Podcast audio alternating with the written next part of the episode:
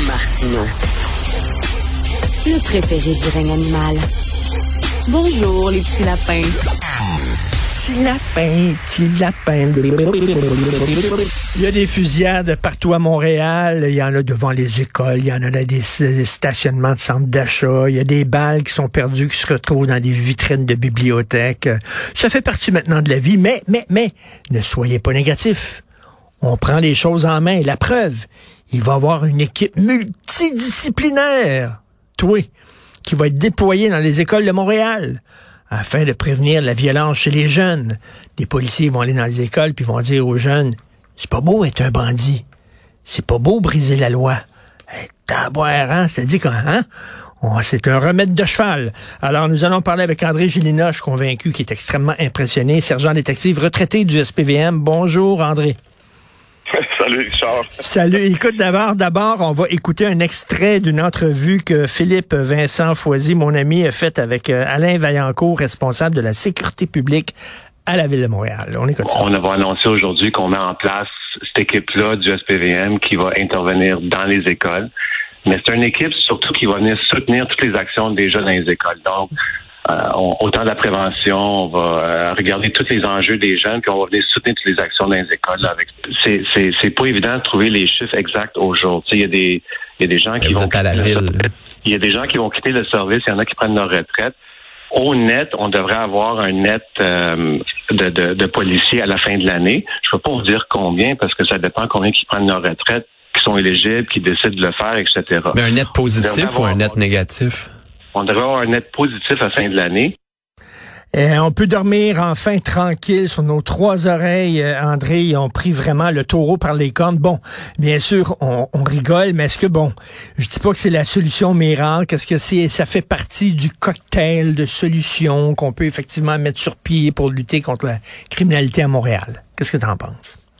Ben, écoute, tu sais, hier j'étais dans un, un party de retraite euh, de, policiers, puis justement on parlait de de cet article-là, de cette annonce-là. Puis, la réaction généralisée, c'est on se regardait puis on haussait les épaules. On se disait, ben évidemment, on peut pas être contre la vertu. Je veux dire, euh, la prévention, euh, c'est comme euh, mm. d'entretenir sa maison. Ça évite des problèmes à long terme. C'est comme mettre de l'argent dans un REER. On, on, ça paye pas tout de suite, mais éventuellement, on va avoir l'usufruit de ça. Mais ça, en même temps, ce qu'il faut comprendre, c'est que là, on est dans une situation de crise.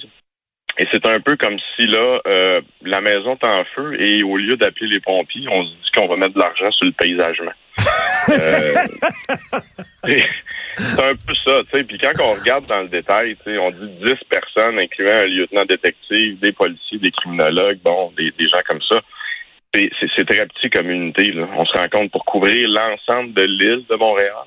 Euh, et l'autre problème, il faut faire aussi le constat, c'est que les administrations scolaires sont pas toujours très enclins euh, à vouloir demander de l'aide parce que c'est souvent une question d'image. Je te donne un exemple.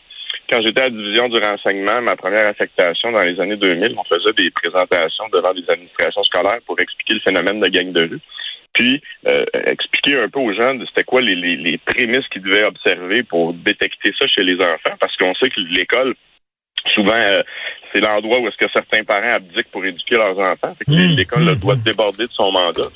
Et là, on avait eu un avocat de la commission scolaire qui nous avait remercié à la fin en disant euh, qu'on avait euh, présenté une vision apocalyptique. Et là, je te, je te fais grâce de la, discussion virile qu'on a eue dans les, coulisses par la suite. Là. Mais le problème, c'est qu'il y a des écoles qui ne qui ne voudront pas de cette aide-là. Puis c'est mentionné dans le projet, c'est ah, sur une base volontaire, parce que c'est une question d'image. Donc, il faut qu'à la base, ils reconnaissent le problème. Mais, mais encore une fois, c'est, cet effectif-là pour l'ensemble de l'île, et on sait pertinemment que les problèmes aujourd'hui sont de plus en plus présents à, l'école primaire. Ce n'est pas que des, des, des, quartiers problématiques traditionnellement, comme on peut penser Montréal-Nord, mmh, Saint-Michel, bon, euh, Côte-des-Neiges. Non, non, c'est rendu un peu plus long. Fait que, tu sais, de mettre ça, je pense que ça fait partie de l'idéologie un peu de l'administration euh, municipale en place ça fait plaisir à leur base partisane, mais en même temps, est-ce que ça va avoir des conséquences mesurables et efficaces? Écoute, on, verra. Je veux dire, il va falloir trouver une façon de mesurer ça pour voir si ça vaut la peine. Mais tu sais, il s'agit d'avoir des enfants pour euh, savoir que si tu leur dis de pas de pas prendre de bonbons, c'est certain qu'ils vont en prendre. Euh, euh, surtout quand tu es au secondaire, puis là tu es tenté effectivement par le crime organisé. Euh, ça te tente, puis là euh, l'argent facile, puis appartenir à, un, une gang alors que peut-être ton père est très absent ou t'en as pas chez toi, tu as une figure paternelle qui est le chef de gang et tout ça. C'est pas parce qu'un policier arrive et dit c'est pas beau le crime, les enfants, faites attention que soudainement ça va changer quoi que ce soit ta décision.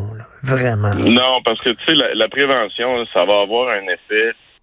Euh, un, c'est à long terme. Et deux, ça va avoir un effet sur des gens qui sont un peu ambivalents. Euh, ce qu'on voit présentement, c'est des gens qui passent à l'acte, qui tirent un peu partout. Ça prend un électrochoc, ça prend de la répression. On faut reprendre le contrôle de la situation. Mais en même temps, ça, ça nous dédouane pas justement de faire de la prévention. Mais comme j'expliquais, la prévention, c'est du long terme. On ne verra pas d'impact à court terme. Euh, comme je te dis, de par cette unité-là, en tout cas, c'est mon humble opinion, puis celle de mes collègues qu'on discutait hier.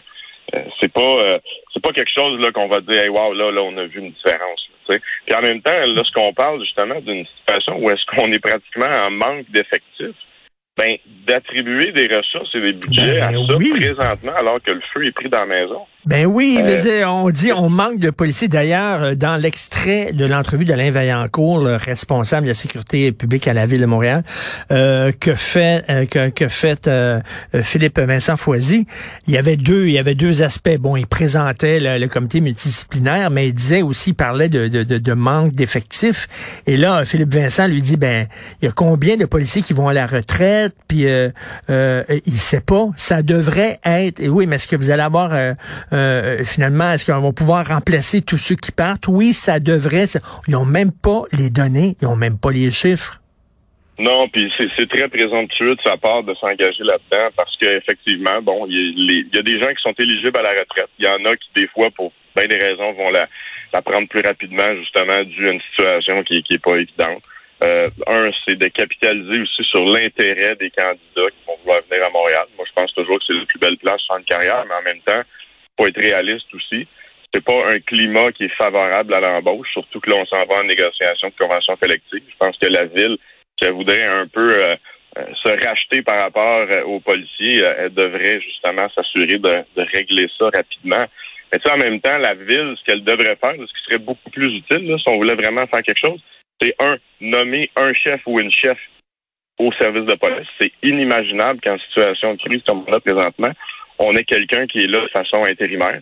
Ça n'a aucun bon sens. Je veux dire, tout le monde est mm. unanime là-dessus à dire que lorsqu'on lutte face à une situation qui est un peu hors contrôle, ben, ça prend quelqu'un qui a une vision puis qui est là de façon durable pour instaurer des changements. Et André, André à, la, toute fin, j'aimerais que tu deviennes un indicateur. J'aimerais que tu deviennes un stool, OK? Un informateur. Tu étais hier dans une soirée de, retraite pour des policiers qui prennent leur retraite. Donc, c'est une soirée avec plein de police.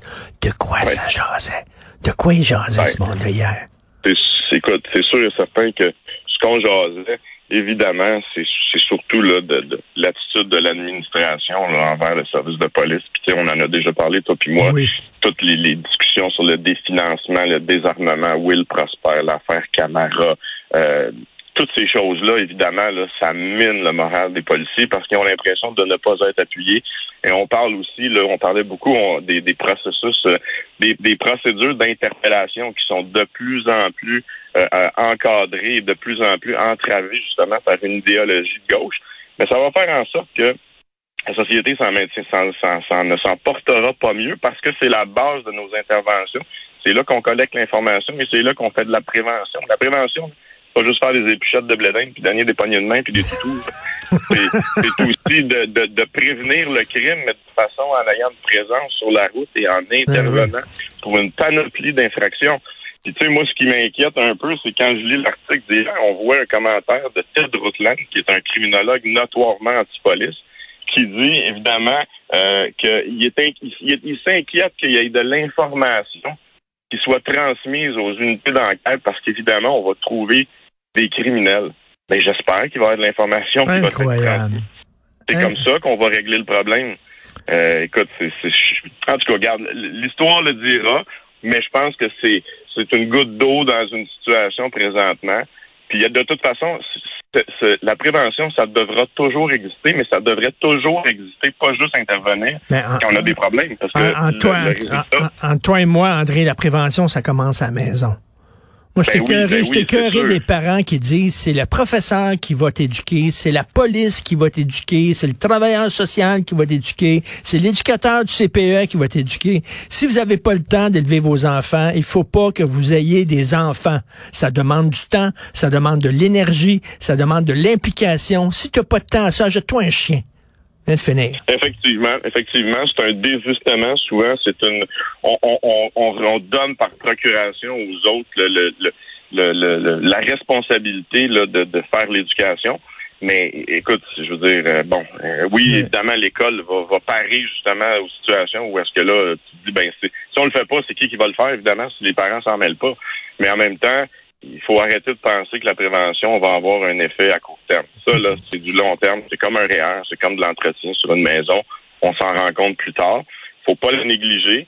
Euh, oui, est-ce qu'il y a eu peut-être des déficits au, durant l'histoire là-dessus? Oui, mais en même temps, il faut certainement pas non plus négliger la répression et la présence policière, c'est la base. Toujours un plaisir de te parler. André Gélina, sergent détective retraité du SPVM. Bon week-end, Salut. Euh, toi aussi, Richard. bye. bye.